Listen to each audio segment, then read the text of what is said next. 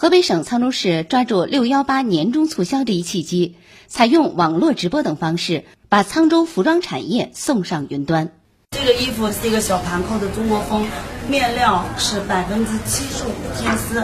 正在手机前直播的张和敏是沧州明珠商贸城的服装商户，依靠直播卖货，张和敏实现了每天千件以上的销售量。沧州明珠商贸城商户张和敏。看到这场直播应该是达到了两千多件吧，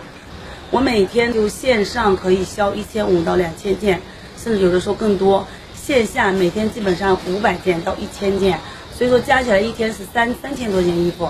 祖籍浙江温州的张和敏一直在北京从事服装销售生意。随着原服装市场的疏解，二零二零年，张和敏将商铺从北京搬到了河北沧州。不同于以往的店铺销售模式，张和敏在沧州组建了直播团队，在网络上深耕细作他的服装生意。沧州明珠商贸城商户张和敏这边的直播氛围特别好，包括一些就是后续的一些，比如说快递呀，都很方便。我们到了这边店面也是一点点，整体都在扩张嘛。呃，从原来的四十平、一百平到现在两百平，还有现在我们五楼还有一个店也正在装修，也达到差不多一百六十平。作为曾经的传统产业，服装销售正在借力移动互联网、大数据等技术和视频直播平台，加速转变传统营销模式。沧州有一万两千家服装销售生产企业，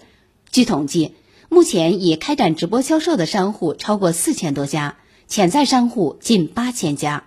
近年来，沧州市大力扶持电商经济发展，加快沧州明珠电商孵化产业园建设。组织电商产业园与明珠商户进行对接，通过开展电商技能培训、直播带货培训，拓展商户线上销售渠道。目前，快手、抖音沧州直播基地已经在明珠商贸城落地，服装产业园区还与淘宝、拼多多等平台达成合作意向，从流量扶持到技能培训，全方位助力电商企业快速发展。同时，在物流配送方面，开通物流专线三百余条，辐射周边中转地区八百余条，拥有全国铁路运输和航空快件十余家公司。沧州明珠市场管理有限公司董事长杨仲荣：咱们集团啊，也投入这个大量的资金来给这些电商平台做贴补，包括给商户的这个降低他们的成本。新华社记者张硕，报道员李云飞，河北报道。